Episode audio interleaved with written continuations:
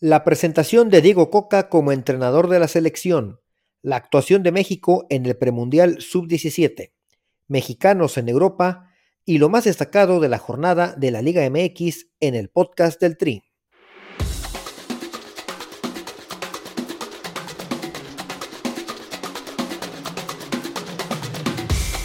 Este es el podcast del Tri, espacio donde hablamos de la selección nacional mexicana, su pasado, presente, futuro y noticias sobre sus jugadores tanto en Liga MX como en Europa.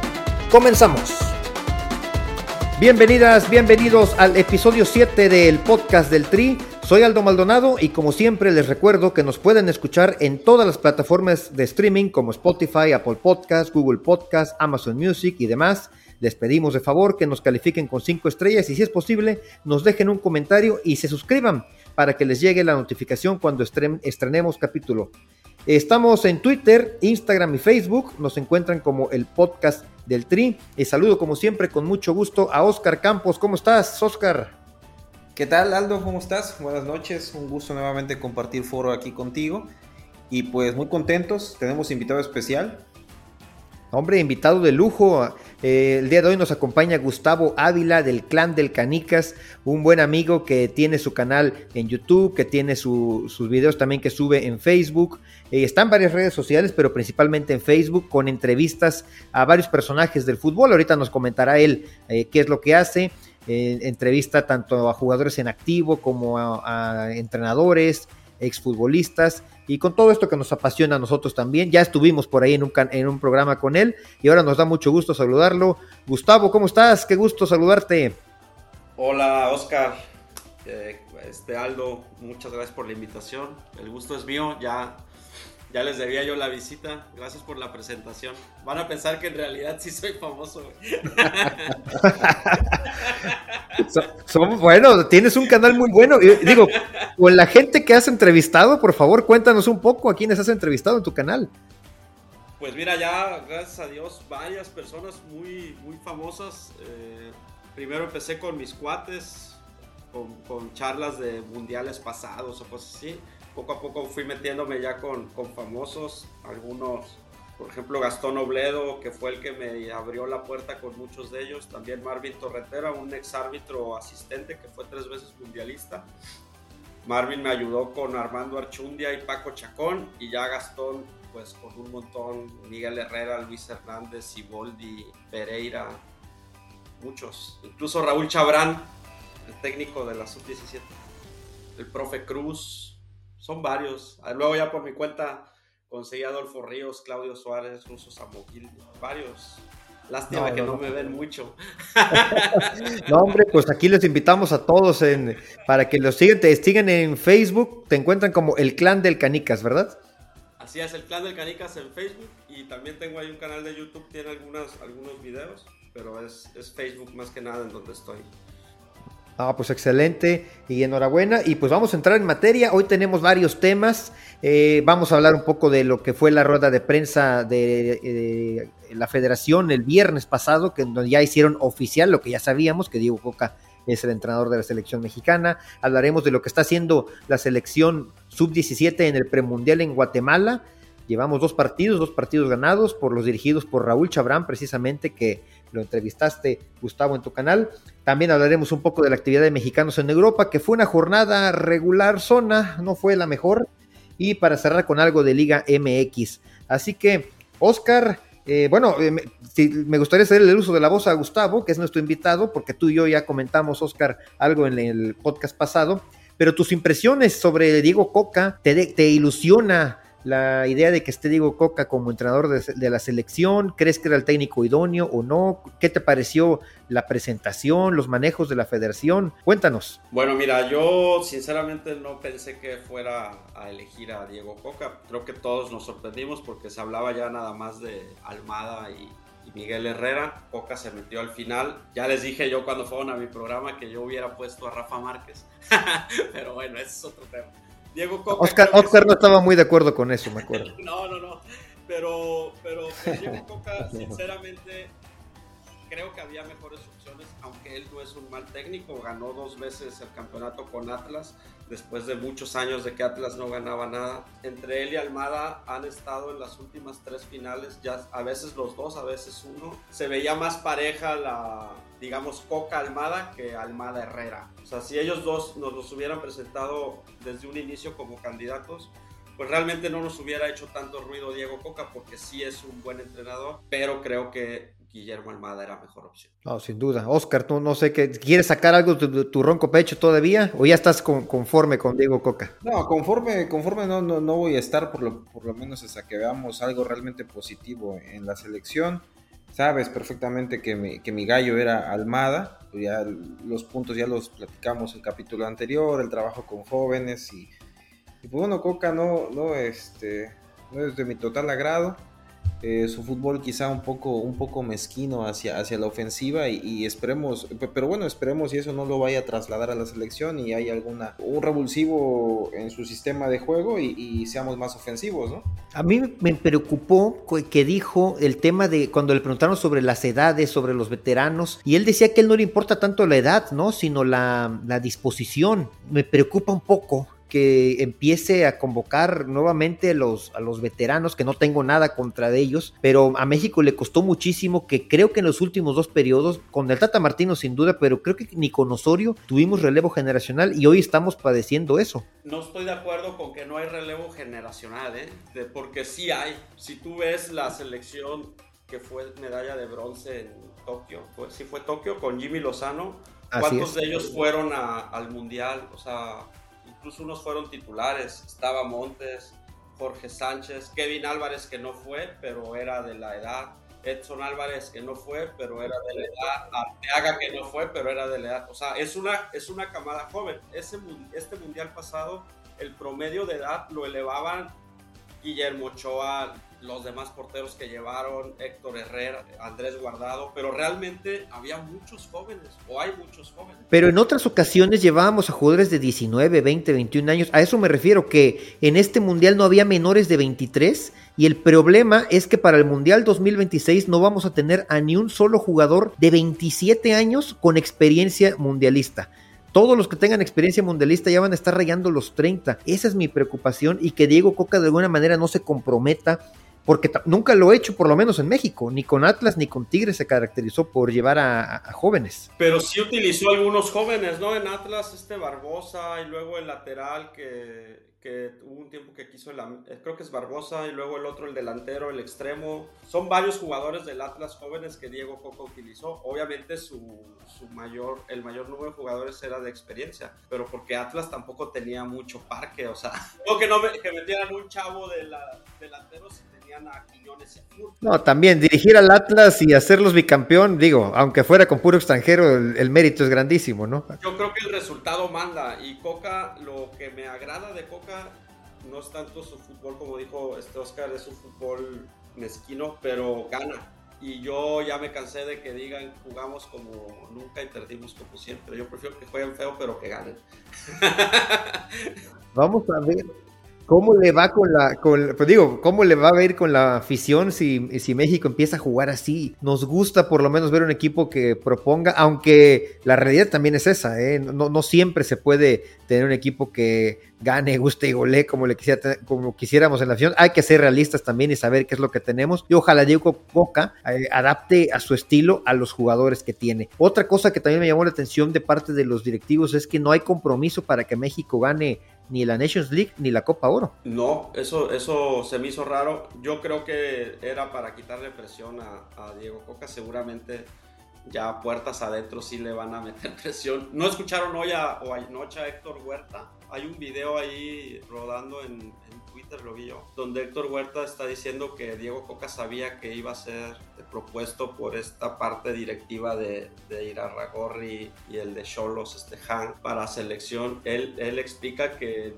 Diego Coca tiene la presión de que tiene que ganar Copa Oro o el torneo de CONCACAF, porque si no, en palabras de Héctor Huerta, no vayan a enterrar el nombre de Miguel Herrera porque puede ser el bombero. Y le sale, le sale, muy bien a Miguel Herrera eso de ser bombero, ¿no? Pero ¿qué, qué es ser bombero? ¿Llevarnos al Mundial contra eh, Nueva Zelanda? ¿Eso es el bomberazo? Bueno, le cambió la cara a esa selección Miguel Herrera. Estábamos jugando a nada con el Chepo y con Bucetich. Sí, pues, la cambió a nivel de lo mismo, llegar a donde mismo. O sea, es que eso es, necesitamos realmente una, una revolución para que haya algo completamente diferente. Y lo hemos platicado fuera de, de foro también. Coca ya abrió la puerta a las vacas sagradas, a los homenajes que tanto le gusta aquí a la federación. Van a querer hacer seis copas a Guardado, a Memo Ochoa, Héctor Moreno, bueno, no seis copas, ¿verdad? Y todo ese tipo de jugadores ya no deben estar, no deben estar, no y no. Y si nos toca jugárnosla con chavos, con Omar Campos, con este chavo de Pachuca, ¿cómo se llama? Eh, Mauricio Isaís, Eric Sánchez, con Kevin Álvarez, pues nos toca con ellos, nos toca con ellos y con ellos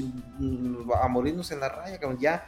O sea, tenemos que eliminar el, eh, eh, las vacas sagradas del vestidor, porque no nos ha ido nada bien cuando las ha habido. ¿Y por qué no? ¿Por qué si te la quieres jugar con jóvenes en el campo y no con un joven en la, en También, también estoy de acuerdo, Jim. Yo para mí, perdón que insista, pero era, yo ya he visto, quién sabe, siete, ocho mundiales a la selección desde Miguel Pejía Barón y siempre es el técnico de moda el que llega o el que está medio de moda.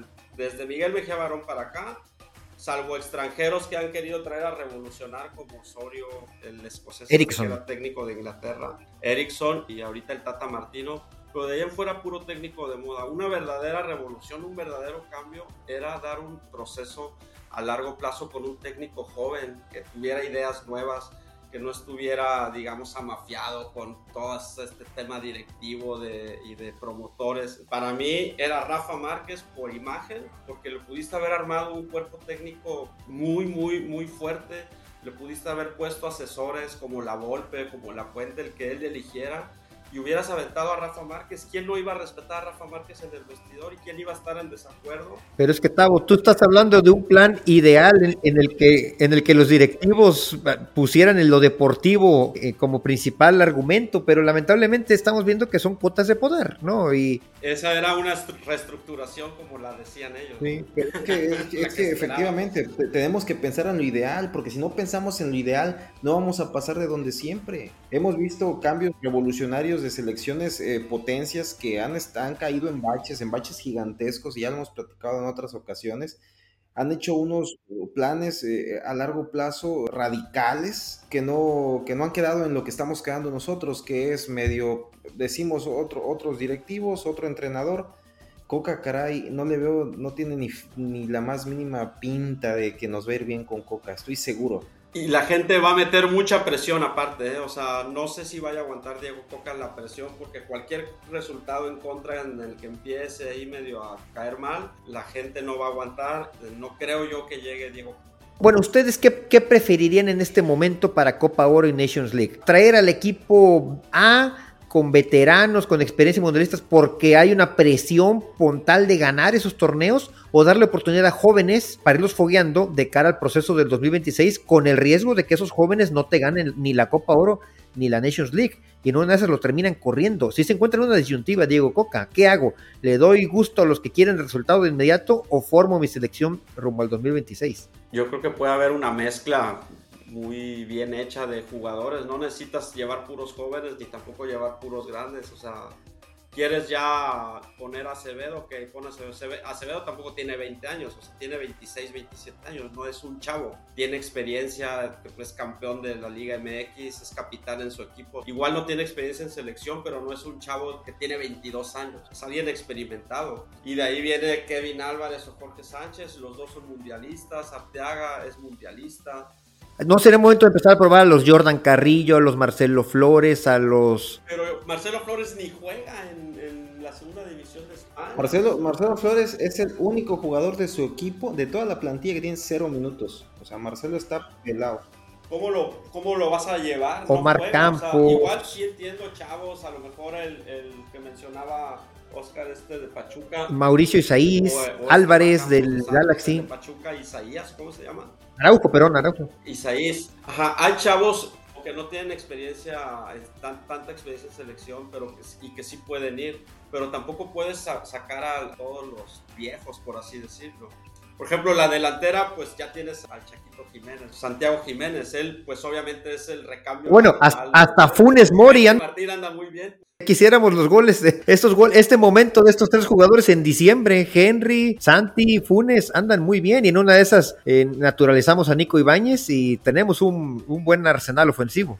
Pues es que Santi andaba Todavía está abierta pedida, ya por favor, dejémosla atrás. No lo quieres entender abiertamente. Yo creo que la selección, la edad de la selección no es tan... tan Oye, pero, pero fue de las selecciones más veteranas en promedio de edad en la Copa del Mundo. Porque su portero más joven tenía 36, 37 años. O sea, eran tres arriba de los 36 años, más guardado. Ellos obviamente el promedio de, edad lo echaron al... Estás muy optimista, Tavo. Estamos contigo. Dios te oiga. Dios te oiga, porque yo tengo muchas esperanzas, ¿eh? no, sí, yo creo que la edad ideal de los jugadores son 27, 28 años y los que tienen 27 o 28 años. Pues vamos a ver cómo nos va. Este, eh, digo, hay, no, no creo que haya un optimismo grande en el tema de Diego Coca por todo esto que decimos. Sin embargo, pues es un técnico que ya demostró que puede, que es capaz de ganar. Y como dicen también, pues si eh, este, con tal de ganar, pues ahora sí que, aunque juegue feo, ¿no? Sí, sí, sí, estoy de acuerdo. O sea, yo, yo obviamente como mexicano les deseo todo el éxito a Diego Coca, ojalá que sí le vaya bien. Parece complicado porque no por culpa de Coca, sino por el mal manejo directivo, mucha afición pues no está conforme con la decisión y es de nuevo caer en, que si ya salió el Tata argentino, o sea, ya la gente ya la trae contra los argentinos y a Diego Coca le van a remarcar cada uno de sus pocos errores o muchos errores que vaya a tener, chicos o grandes, se los van a hacer inmensos cada que, que esto pase. Pues, ojalá le vaya bien, ojalá gane rápido para que... Y que haya una reconciliación con la afición que hace falta, de verdad. Y bueno, hablando de jóvenes, eh, ojalá, ojalá, sé que es complicado, pero alguno de estos jóvenes que estamos viendo en Guatemala en estos momentos llegue a la Copa del Mundo. Son chavos normalmente de 16 años, algunos de 17 ya. Eh, para la Copa del Mundo, pues quizá tengan 19, 20, alguno que llame la atención, que le llene el ojo a Coca, ojalá lo podamos ver en el Mundial y ojalá porque pues queremos verlos también para empezar en la Copa del Mundo sub-17 y ojalá tengan eh, muy buenos resultados. Ya eh, tuvimos la primera victoria contra Curazao el día sábado, 9-0, un partido fácil. Eh, realmente no, no, no, fue un partido complicado, eh, fue una feria de goles. Gael Álvarez se botó un golazo por parte de México, este joven de Pachuca. me llamó la atención Lomelí también, del Necaxa, que no jugó el partido este segundo contra Guatemala. Estefano Carrillo es una de las figuras de la selección, también se lució, jugador de Santos. Y Fidel Barajas también del Charleston, si, si no me equivoco, ahorita me corregirá Oscar, que fueron de los que más eh, lucieron. Eh, este lunes, estamos grabando lunes por la noche, acaba de terminar el partido, México le gana a Guatemala 2 a 0. Creo que ya Panamá también ya ganó, así que Panamá y México en este grupo, Estados Unidos y Canadá en el otro, son los equipos que llevan paso perfecto. También van muy bien Costa Rica, Jamaica, Honduras, El Salvador, empezaron con victoria, se espera a todos verlos en la segunda ronda y ahí se podrá empezar a poner más complicado. Sin embargo, creo que México cumpliendo, el partido de este lunes contra Guatemala no fue tan bueno, no fue un partido en que haya lucido la selección, le benefició que el gol cayó relativamente temprano, el minuto 26, y que le expulsaron a un jugador a Guatemala. Eso fue quizá lo que condicionó el partido. Y ya, gol de Estefano Carrillo, por cierto. Y al finalizar, otra vez Fidel Barajas anota. Y bueno, México lleva paso perfecto. Los dirigidos por Raúl Chabrán. Eh, 9, 11 goles a favor, 0 en contra. ¿Qué comentarios tienes, Oscar, al respecto de esta selección? Cabe resaltar la, participación de el, buen juego de, algunos elementos, como ya los mencionaste. A mí me llama, mucho la atención Estefano Carrillo de Santos Laguna. Es un jugador eh, corpulento, bueno, alto, mide un 82 y independientemente de, los partidos que ya vimos, el del sábado y el del día de hoy, que ya lleva tres goles, eh, he, estado viendo videos del chavo en las inferiores de Santos, tiene un buen juego por aire y un buen remate en área chica, incluso desde fuera del área también. Yo pienso que es un, jugador a seguir de cara a lo que se venga después del Mundial. Y como comenta, sí, un dominio apabullante en el primer partido. El día de hoy no se jugó tan bien, se ganó. y pues estamos casi, casi calificados. En primer lugar, segundo Panamá. Y bueno, vamos a ver qué pasa con, precisamente contra, contra los panameños. ¿Algún comentario, Gustavo? Pues ya casi lo mismo que ustedes, o sea, sé, sé, muy poco la verdad de esta selección, pero pues México, digamos, es dominante en, la zona de, CONCACAF, en el sub-17 sigue siendo dominante como antes era la mayor en los 80s y 90s. Ahí en la sub-17 todavía lo son mucho más, creo que han ganado 8 de los últimos 9 campeonatos o algo así. Entonces México pues no creo que tenga problemas. Panamá, digamos, es un rival complicado del grupo, los dos han ganado como bien dices, pero México debería avanzar, entrega a este torneo cuatro, cuatro boletos al Mundial, entonces no debería de tener tiene, creo, un entrenador que conoce ahí pues muy bien la, las inferiores de la selección nacional porque ya tiene algo de tiempo ahí. Como les comenté al inicio, tuve la oportunidad de entrevistarlo hace un par de años y me platicó que ya tenía ahí un tiempo en inferiores de selección. Él estuvo antes en la sub-20, ya no pudo ir ni premundial ni nada porque recordarán se atravesó todo el tema de la pandemia.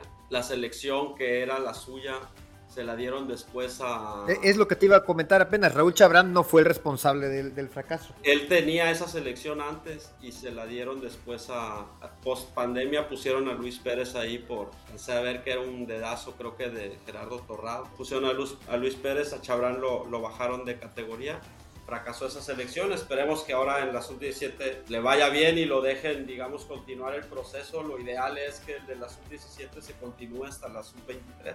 Irlos, digamos, bajando para, para que lleven un proceso bien armado al menos que los acompañen hasta. Ojalá haya un seguimiento especial, porque ya nos pasó. En 2005, bueno, la generación dorada de México, pues varios de ellos llegaron. Teníamos regla 2011, yo insisto que eso influye. A muchos no les gusta, pero creo que esa regla influye para que jugadores mexicanos jóvenes tengan oportunidad en primera división. La generación del 2011, a pesar de haber sido campeona del mundo, no recibió tantas oportunidades o no las aprovecharon también. Después en 2013 no fuimos campeones, pero me parece que fuimos subcampeones, sub-17, al 2000 2019.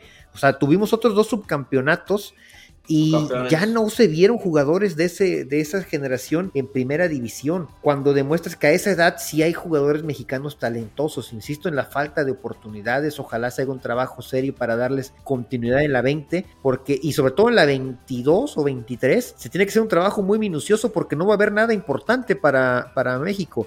Se habla de una generación perdida, esperemos que no, porque no habrá nada interesante para jugar para ellos más que panamericanos, me parece, y centroamericanos y del Caribe. Sí, de esa generación sub, de la del 2011 que mencionas, solo pues me acuerdo de del de Rayados del Ponchito González, es el único que sobrevive jugando en que no juega, pero celebra las barridas, celebra el, otro el pollo briseño que pues no alinea mucho, no juega Carlos Fierro ya no está, pero es de los que se mantiene porque el resto ya ni siquiera está. ¿eh? No, no, no. Ni el otro es Pericueta que se lo llevaron, creo que a España terminando. Creo que estuvo en el Villarreal, se perdió. Ese chavo pintaba para crack y no.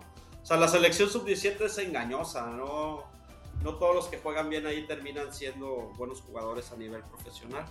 Y algunos ahí despuntan y ya hasta el caso de Carlos Vela y no, cómo no, Giovanni, Vela, Héctor Moreno.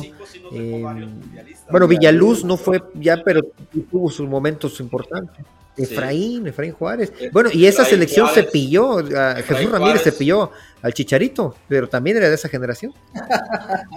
Paleta Esqueda. Sí, porque llevó al tremendísimo Paleta Esqueda. Bueno, Paleta fue un buen, un buen compañero de Cabañas un tiempo en América. Pregúntale a Hugo Sánchez qué opina del Paleta Esqueda, de Santiago Fernández, de todos los que lo echaron de la selección. Oye, el Paleta estaba en las elecciones de la de Carlos. Sí, cómo no.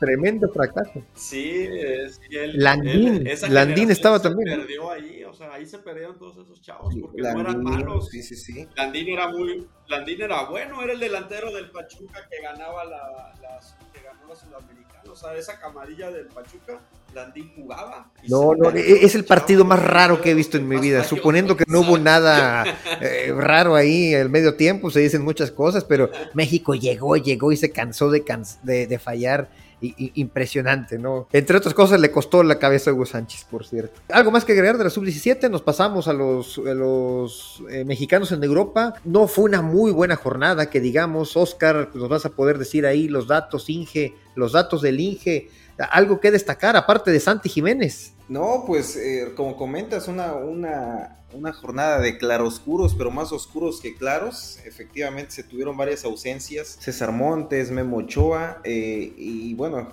se tuvo un, buen partido, muy buen partido de, de Santi Empezamos con los holandeses, ¿no? Normalmente empezamos con ellos, que es a los que mejor les va. Sí, sí, sí. ¿Qué nos dices de mi Santi, de mi Bebote? El Bebote, Santi Jiménez, titularazo, sale al minuto 67, pero bueno, pieza clave para que el Feyenoord ahí sacar el resultado. En su visita a la casa del Herenben, eh, metió el 2-1, un golazo, recibe por la, por la esquina derecha del área grande, recorta hacia adentro con su pierna zurda y saca un tirazo al segundo poste, imparable, ¿no? Un golazo de, de Santi Jiménez. Ya, ya, ya, debe ser titular en la selección, ¿no, Tavo? ¿O qué opinas? Pues ya debería, ya le deberían de dar a él sí, ya de aquí al 2026 él debe ser titular. Digo, el, momento de, Henry Martín es bueno con América, pero lo que Henry Martín medio hace en, la Liga Mexicana Sí, sí, sí, estamos de acuerdo que la liga holandesa, es que hay muchas voces que menosprecian a la liga holandesa, ¿eh?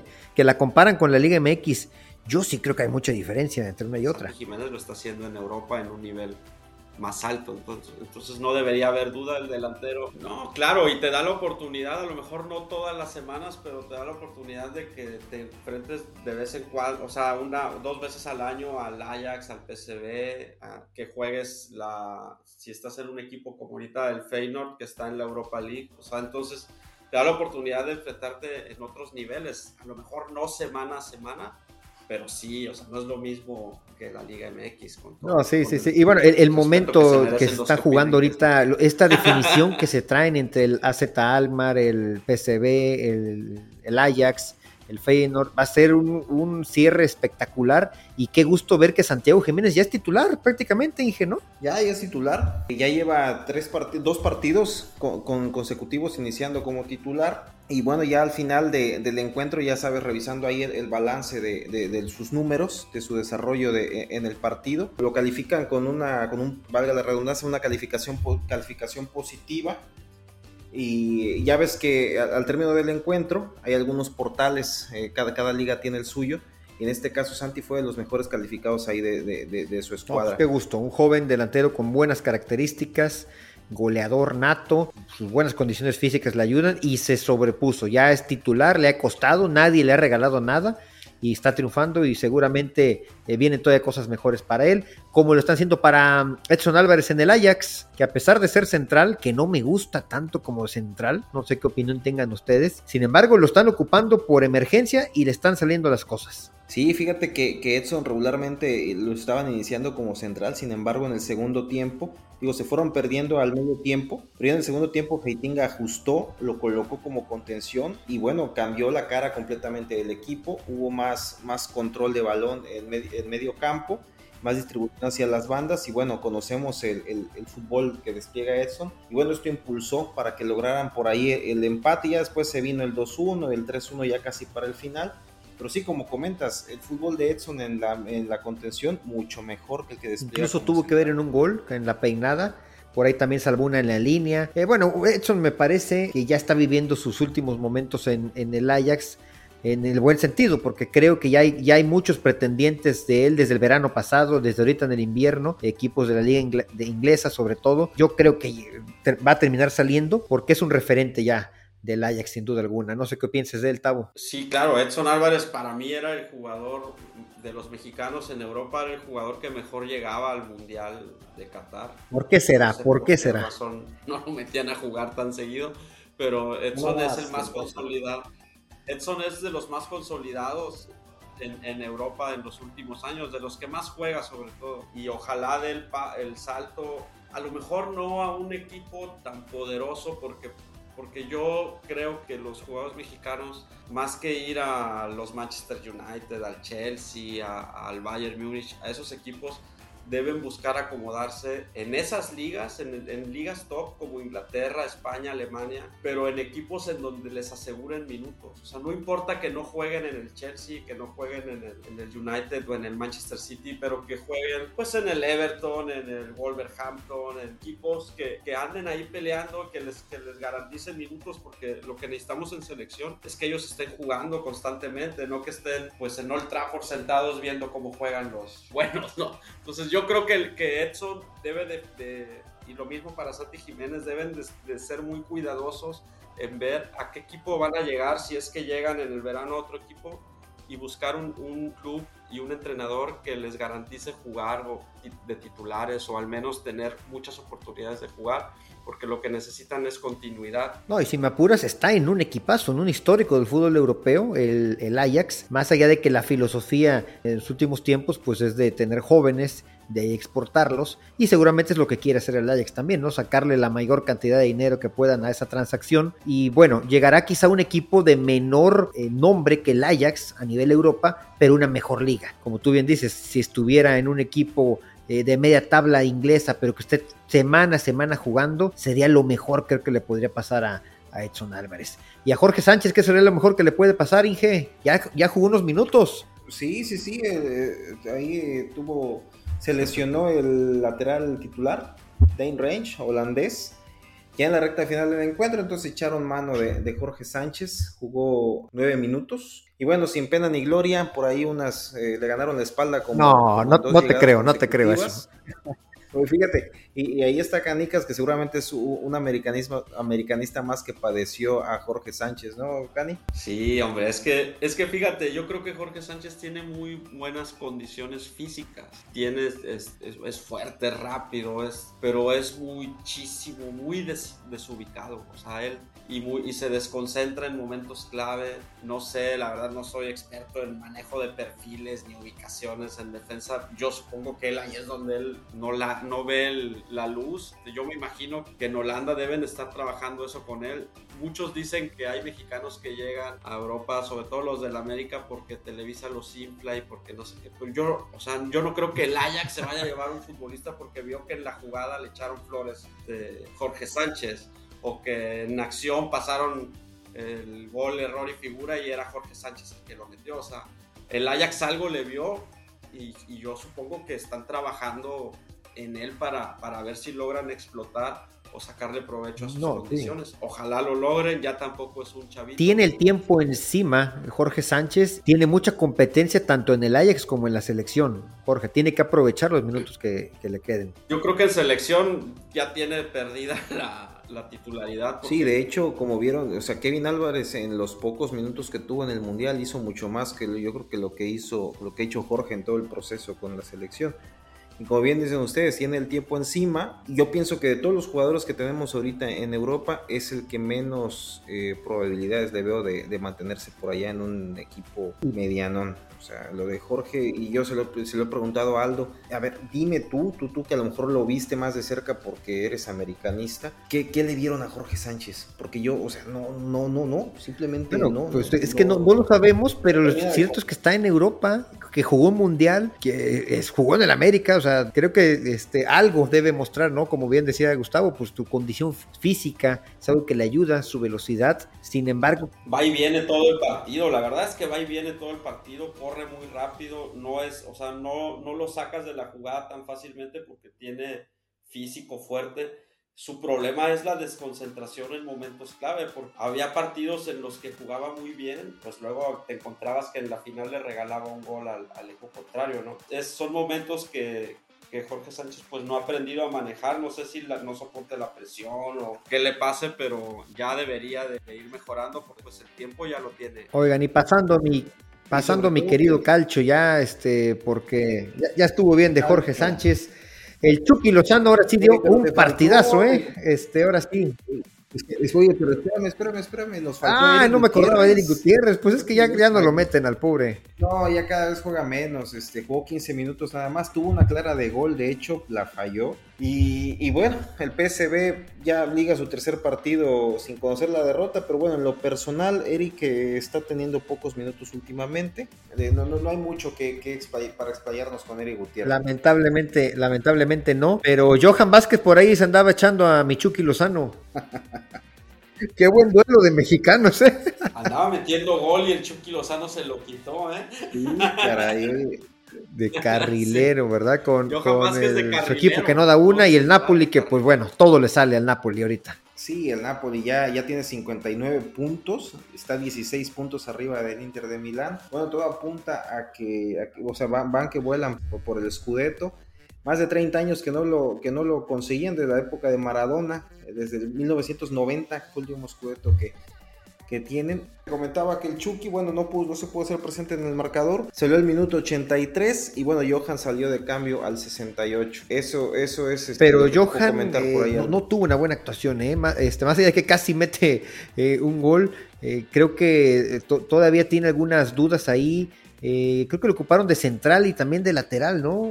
Sí, yo, yo vi que lo pusieron de, de carrilero por izquierda por momentos pues, pues él, pues generalmente lo habíamos visto de central, a veces de lateral izquierdo, pero ya el carrilero, pues obviamente es alguien que debe ir más al ataque, ¿no? La verdad no, no, no vi el juego completo, vi algún, algún resumen, pero por lo que leí fue carrilero por izquierda. Y creo que no son sus condiciones aparte, ¿no? Creo que él, él por, lo, por lo que esperamos de él en la selección es que tanto él como César Montes sean los centrales ya eh, titulares eh, eh, a partir de ya en este momento, ¿no? Pero bueno, muy bien por el Chucky Lozano, que otra vez tiene una oportunidad. el partido pasado no lo hizo bien, ahora sí lo hace mucho mejor.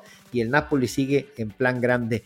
Eh, ahora sí me sorprendió por completo. ¿Qué pasó con Memo Ochoa? Estaba a punto de prender la televisión para ver el partido y me arrepentí porque no lo vi en el, en 11 titular. ¿Qué pasó, Inge? No, pues Memo Ochoa ya eh, se acabó la, la, luna de miel que tenía Memo Ochoa en Salernitana pero como si era de los mejores jugadores de, la liga, del equipo, ¿por qué lo mandan a la banca? No, pues regresó el portero titular, ya regresó de la lesión que tenía por ahí en la pantorrilla derecha. Luigi Sepe regresa a la titularidad, Milik, mi, buen Cani.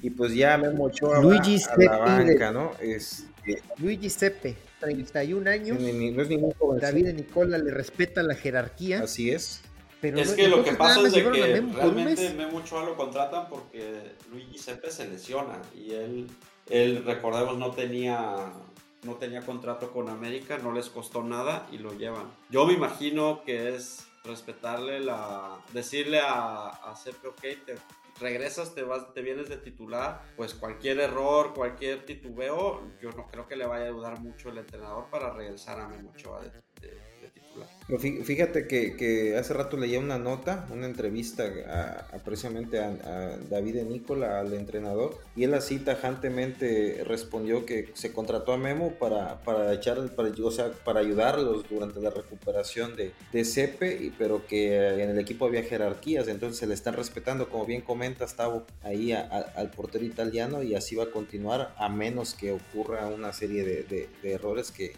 le cuesten el puesto, ¿no? O que los pueda alternar. De repente ah, sucede eso, no es tan sencillo. Normalmente te la juegas con un, y sobre todo en la posición que está eh, la Salernitana, está luchando por el descenso. Hoy vuelven a perder un partido clave contra Gelas Verona que está en posición de descenso y que con eso se le acerca. Creo que la, eh, a Memo Ochoa, para bien o para mal, le tocaron partidos muy bravos contra los líderes del de, calcio. Hoy era un partido bastante accesible porque no va a tener muchos así eh, la Salernitana. Y bueno, sí creo que lo que dicen es cierto. El portero titular era uno, se lesiona y bueno, la jerarquía de él se le respeta, pero sí hay muchos medios amarillistas que dicen, no, pues las goleadas y todo. Realmente Memo yo creo que hubiera estado el portero que estuviera, las goleadas que se llevó este equipo se les hubiera llevado incluso hasta Sí, no te preocupes, Televisa moverá sus influencias y veremos a Memo luego de titular ahí en el Salernitana. Es lo que todos dicen, ¿no? Esperemos que sí. Esperemos que sí. Ahora, sí quiero ver la influencia de Emilio Azcárraga, por favor. Bueno, pues esto es el, con el calcho. Eh, ¿Qué más, Inge? ¿Alguno que te, haya, que, te haya llamado la atención más? Este Rol Jiménez, lamentablemente tampoco. Pues fíjate que Andrés Guardado, Andrés Guardado gana de visita a Almería 3 a 2. Eh, Betis trae una mala racha ahí de dos derrotas consecutivas, bueno, logran la victoria. Y bueno, Andrés Guardado, segunda, segunda vez consecutiva de titular, capitán, obviamente. Y se nos vistió de héroe, Andrés, metió el gol del Gane de cabeza en un tiro de esquina por ahí al minuto 70. Bueno, ya con esto. Y acá no lo quieren, ¿eh? Acá no lo quieren. A, a Betis. ¿Cómo ves?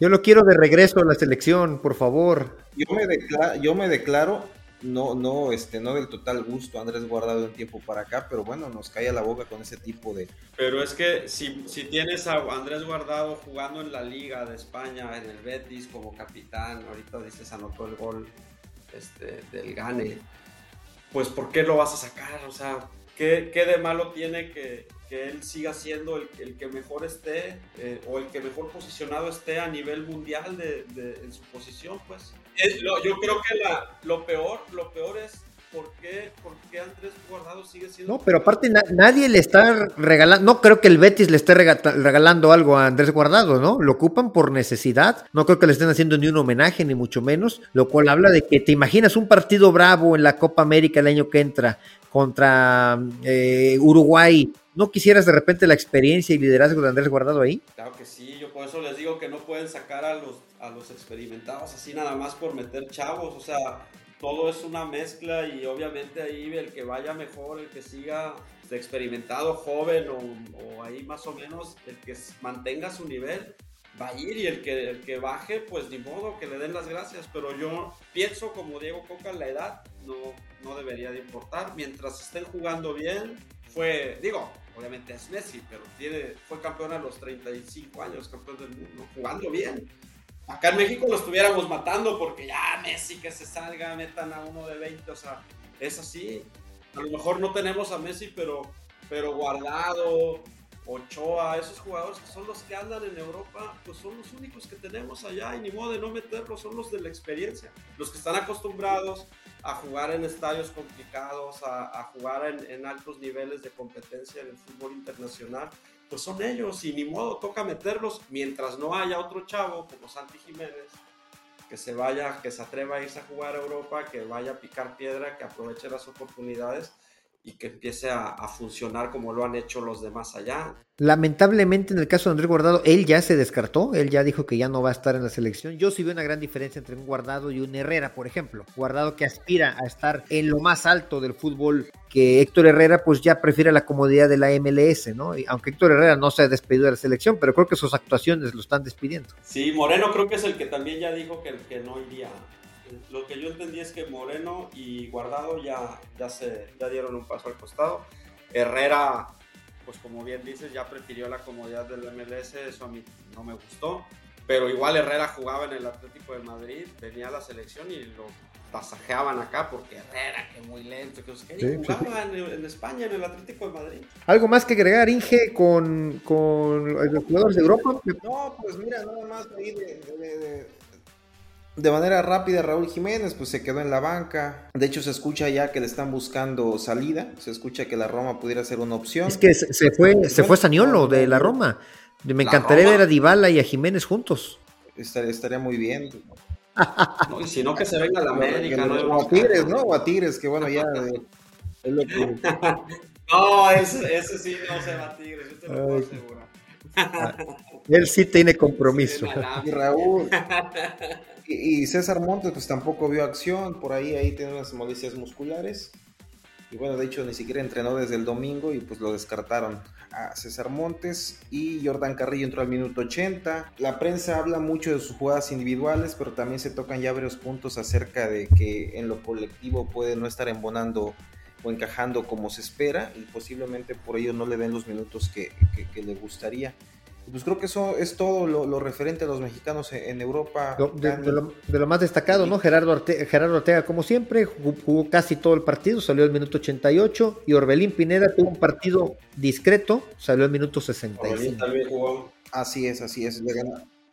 Hace rato, hace rato que decían de los centrales de Johan y Montes, también el chavo de los Rayados Guzmán. que acaba de llegar a ocupar precisamente el lugar de Montes. Muy bueno, ¿eh? Guzmán ojalá también pueda brincar pronto. Ojalá que porque ha jugado bien estos partidos.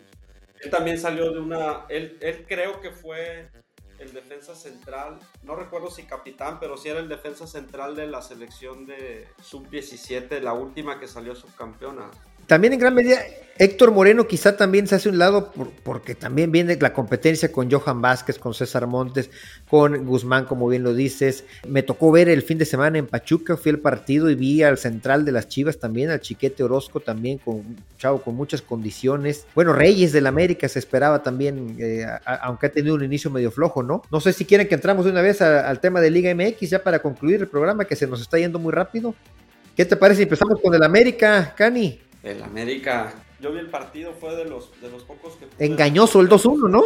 Engañoso, porque realmente Cabecita tuvo una que quiso dejar ahí a, Henry Martín, le dio mal el balón, Brian, Brian Rodríguez tuvo dos clarísimas. Hubo un momento cuando iban 2 0 que parecía que el América les iba a meter 4 goles, 5 goles. En eso mete gol Necaxa, se empezaron a, a poner nerviosos, ya Necaxa empezó a, a llegar un poco más el Tan Ortiz cerró el partido. A mí en lo personal, pues no me gusta que hagan ese tipo de cosas. No en el América, pues al final de cuentas el y el América puntos y, le salió, ¿no? no el América que había empezado titubeante, pues ya está en cuarto lugar. El América eh, me parece que es el único equipo que ha clasificado la liguilla siempre en los primeros cuatro desde que está este modelo del repechaje. Sí, es el único que no, ha accesado por medio del repechaje. Siempre. Entonces ahorita está ya otra vez ahí en una posición habitual para ellos, compartiendo lo más alto de la liga con Tigres, con Monterrey y con Pachuca. Henry Martin. Ahora también hay que decir que el América, perdón, el América es ha jugado con equipos no tan fuertes, ¿eh? salvo la, visita a Toluca y Torreón. Que no le des armas a Oscar para que digas que el. Que, los demás. Pues, no le digas armas a Oscar para que diga que el, que el calendario lo arman para que la América empiece eh, tranquilo y ya después ya, ya, llegue clasificado con los grandes, ¿no? Porque es conspiracionista, mi amigo. No, para nada. Simplemente cuando creo que tengo argumentos, digo, no, pero América. De, hecho, hay un resquicio de, americanismo en mi corazón todavía, lo, ya lo, sé. Abandonó el barco, fíjate, fíjate, yo era americanista de ah, chavo, de hecho le voy que abandonó el barco. seguido, pero en el 2006 me enamoró Pachuca con su institución, todo lo que es la institución Pachuca, entonces ya soy tuzo, ¿no? Desde entonces. De hecho, Aldo anda A mí los tuzos también me están jalando. No, pero ¿cómo crees? Ya vi, ya vi no, no, no, soy, creo que soy almadista, ¿eh? vivo el almadismo. El almadismo, el almadismo los está transformando. Pues estuvo, bueno, ya nada más por concluir, Henry Martin un gran momento, ¿no? Eh, sigue, vuelve a anotar, Diego Valdés también este, metió gol. El, momento de Henry es para destacarlo, creo que ya con eso concluimos en, el tema del partido del América. De ahí quisiera hablar del Pachuca Chivas, porque lo digo con conocimiento de causa. Estuve en el estadio el sábado, eh, un frío impresionante, buena entrada, un partido a mí se me hizo interesante entre ambos equipos. Algo que me llamó la atención, el más ovacionado del estadio fue Guillermo Almada, ¿eh? Afición de Pachuca y afición de Chivas se le entregaron reconociéndole desde que salió el equipo a calentar eh, y le gritaban que bueno, que él tenía que haber sido entrenador de selección. Ya no quiero regresarme a ese tema, pero sí me llamó la atención que le iban a hacer un como pasillo. La gente de la Liga MX no lo permitió. Antes, no sé, no sé si lo habrán eso habrá salido en televisión, pero estaban todos los chavos de las básicas del Pachuca eh, así, para, listos para hacerle un pasillo para que él ahora sí que pasara por ahí pero la gente de la Liga MX lo, los quitó. Quiero pensar que por temas de, reglamento, ¿no? Y que no sea otra cosa, que no le quisieron hacer un reconocimiento ahí a Guillermo Almada. Ahora, eso no lo sabía. Sí, sí, sí. Pero bueno, eh, viene, viene, me gustó el partido porque aquí hablamos de, en el podcast del Tri, pues de jóvenes mexicanos, en, tanto en Pachuca como en Chivas, hay muchos futbolistas, hay mucho de, qué hablar, eh, más Pachuca con jóvenes que con Chivas, los de Chivas no son tan jóvenes, ahorita hablaba del caso de Chiquete Orozco, un jugador que me llama bastante la atención. El Pocho Guzmán ya no es ningún jovencito, es un histórico del Pachuca, incluso hace un golazo, justo en el día en que en Pachuca le, develan su palco, en que los, Pachuca tienen los palcos, los nombres de los jugadores históricos del fútbol mexicano y del Pachuca. Bueno, Víctor Guzmán ya tiene ya un palco, ya tiene su nombre y bueno, para que la cuña apriete, pues tuvo que hacer un golazo. Luis Chávez es alguien que, del que siempre se tiene que hablar bien. Es un jugador que todo el fútbol de Pachuca pasa por sus pies. Pero lamentablemente ya por su edad y creo que por el ritmo de fútbol que se juega en Europa y por lo que pude ver en cancha, Luis Chávez no tiene ese ritmo que se necesita para el fútbol europeo, esa rapidez. Sí creo que va a ser un jugador que la va a seguir rompiendo en Liga MX y que seguramente vendrá Tigres, Monterrey, Cruz Azul o América a tentarlo y que podrá ser figura, pero yo ya veo muy difícil que, que, migre, o no sé qué piensan ustedes. Sí, sí, tienes toda la razón, Aldo, un jugador con muchas cualidades, pero, pero como bien comentas, eh, sin ritmo, bueno, no, no, no, no daría para el ritmo de, del fútbol europeo, que requiere más desgaste físico y mucho más, bueno, la técnica la tiene, pero sobre todo el desgaste físico el ida y vuelta, yo pienso que no le daría, por lo menos para un equipo medianamente hacia arriba. Y que migre alguien de 27 años mexicano ya es muy complicado. también no, no recuerdo a qué edad emigró Salcido, ya, ya fue veterano, pero no, no, no son muchos casos así. Kevin Álvarez no pudo jugar. Lo que me llama la atención es que no juega Kevin y Guillermo Almada lo sustituye con otro joven también de muy buenas condiciones. No juega Eric Sánchez y Guillermo Almada lo sustituye con otro joven mexicano de buenas condiciones. Roberto de la Rosa, muy criticado al principio, también creo que hace un muy buen gol y no era fácil para él sustituir a Nico Ibáñez. Así que creo que el, Pachuca pues sigue bien, sigue en la parte alta de la tabla y que se la sigue jugando con jóvenes me parece algo importante. Y del caso contrario... Una, antes, para, antes de cerrar con Luis Chávez, ¿Se acuerdan que cuando fueron a... Ah, claro. Después se supo que... Hablábamos de que Martín del Palacio había dicho... ya se supo que, bueno, hasta el Pachuca comete ese tipo de errores, ¿eh? salir a un joven mexicano a Europa. Fue Luis Chávez al Feyenoord Oye, ve, cómo me la tiraron, ¿eh? No, pues sí, mira. defiéndete, defiéndete. sí, me, sí me, decepcionó, me decepcionó la directiva Tusa, porque después cuando leí ahí en la, eh, precisamente en la página de, de, este, perdón, se me fue el nombre, de, de Martín, que escribe ahí para OneFootball, entonces, pues Pachuca, o sea, como vieron la disponibilidad total de Feyenoord de, sol, de soltar cierta cantidad de como de anticipo, a Pachuca se le hizo muy fácil pedir más dinero. Entonces eh, Feyenoord ya no respondió. Entonces cuando Pachuca se le hizo raro que no respondían, buscaron a Feyenoord. Oye, ¿qué onda? Este, siempre si ibas a querer al jugador. No, no, no, se nos hizo muy caro lo que nos pediste después, ese extra, entonces ya contratamos otro. Y, eso Luis Chávez también lo sacó, lo dio a entender por algunas declaraciones que hizo en la semana anterior, ¿no?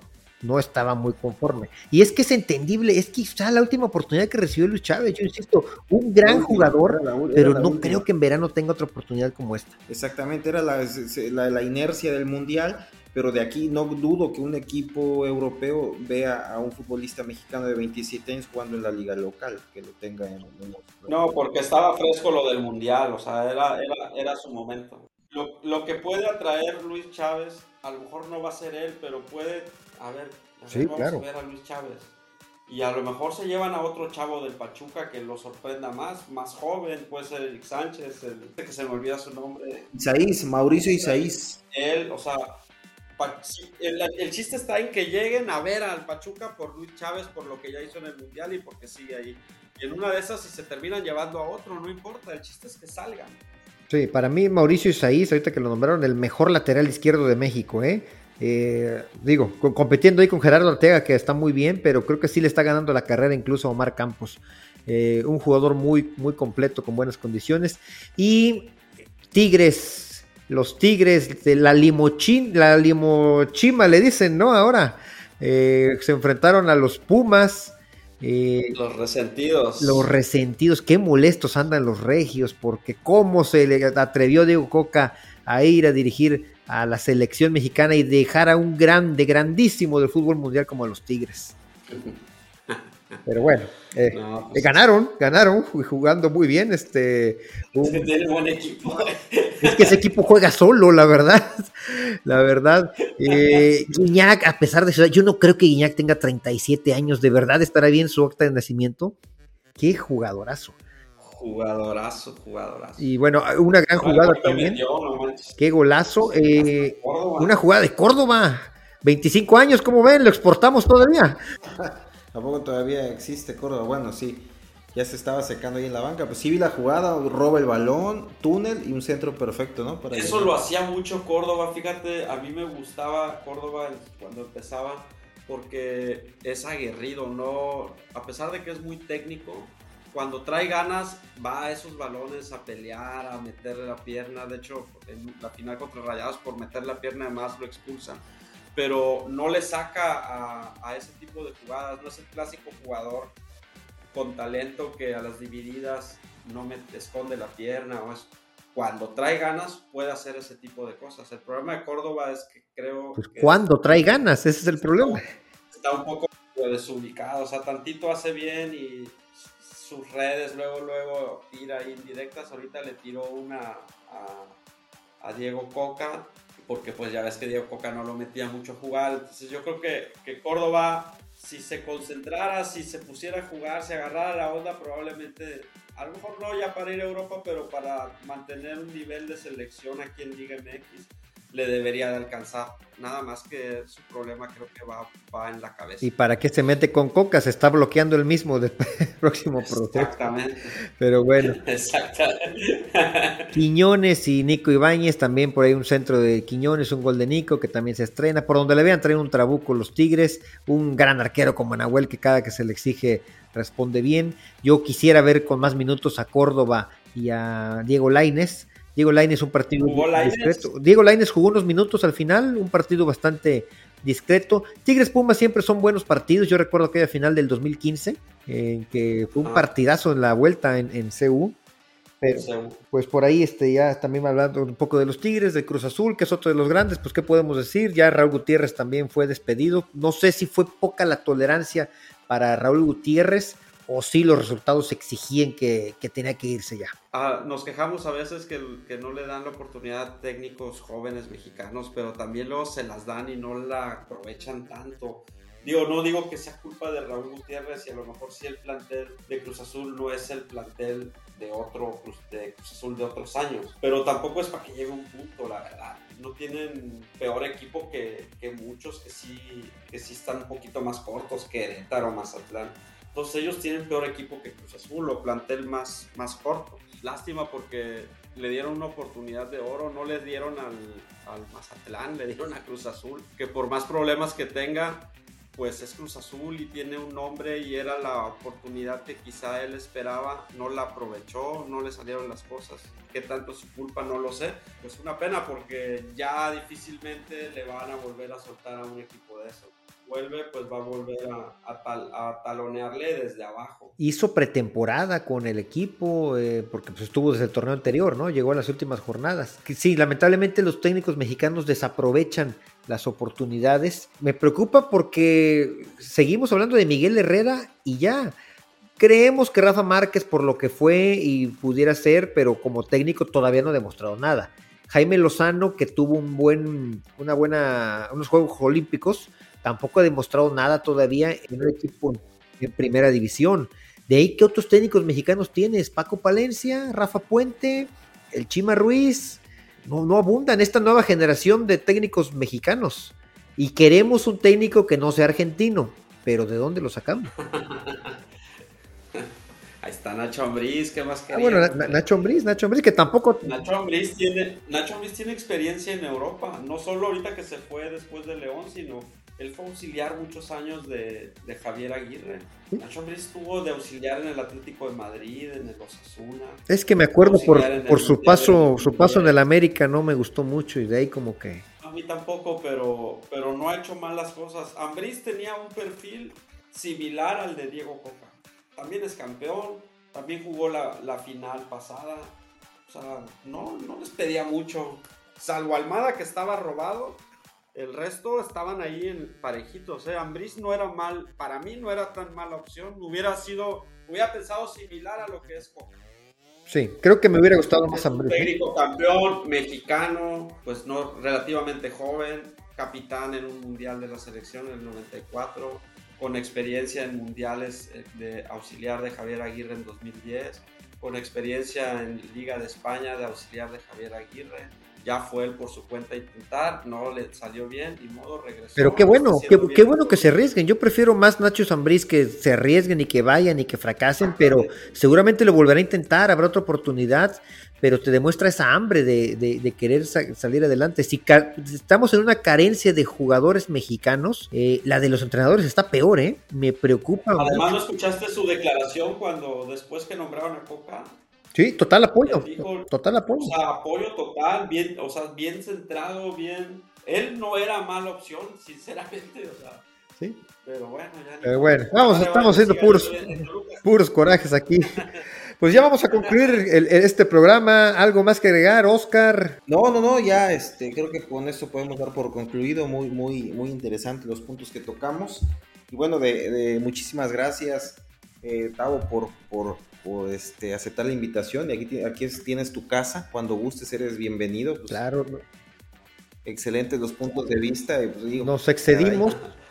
Es oficialmente el programa más largo, pero creo que vale la pena también escuchar aquí los comentarios de Tavo. Invítanos a que te sigamos en redes y en tu canal, Tavo. Sí, oye, no, perdón, me dijeron que menos tiempo, pero soy muy rollero, se me hace. este, muchísimas gracias por la invitación, de verdad. Les agradezco un montón. Eh, me dio muchísimo gusto platicar con ustedes. Son expertos en, en el tema del, del tri, de los mexicanos en Europa. Estaba medio nervioso porque dije, puta, no vi tanto fútbol este fin. Pero muchísimas gracias de verdad. Como bien dijiste al inicio, pues mi página está en Facebook, el Clan del Canicas. Ahí es donde más, donde más actividad tengo. Igual tengo un canal de YouTube en donde voy subiendo los videos que hago en Facebook, el Clan del Canicas. Ahí pues encuentran entrevistas con, con varios famosos en la medida de lo posible pues voy invitando más, si no con amigos, incluso si alguien que nos escucha quiere participar, pues ahí pidan mi, mi pues, comuníquense con, con el podcast del Tri o a través de la página del Plan del Canicas con gusto organizamos un video. Muchísimas gracias de verdad. Hombre, pues muchas gracias a ti por acompañarnos y ahí estamos, este, esperamos eh, que nos escuchen la próxima semana en un capítulo más. Ya saben que cada martes se estrena un capítulo de el podcast del Tri. Nos encuentran en todas las plataformas de streaming y también en redes sociales, en todo donde nos busquen el podcast del Tri. Ahí estaremos. Muchas gracias. Gustavo, muchas gracias, Oscar. Saludos. Gracias, hasta luego. Hasta luego, hasta luego. Un abrazo, Tavo, algo. Bien, hasta.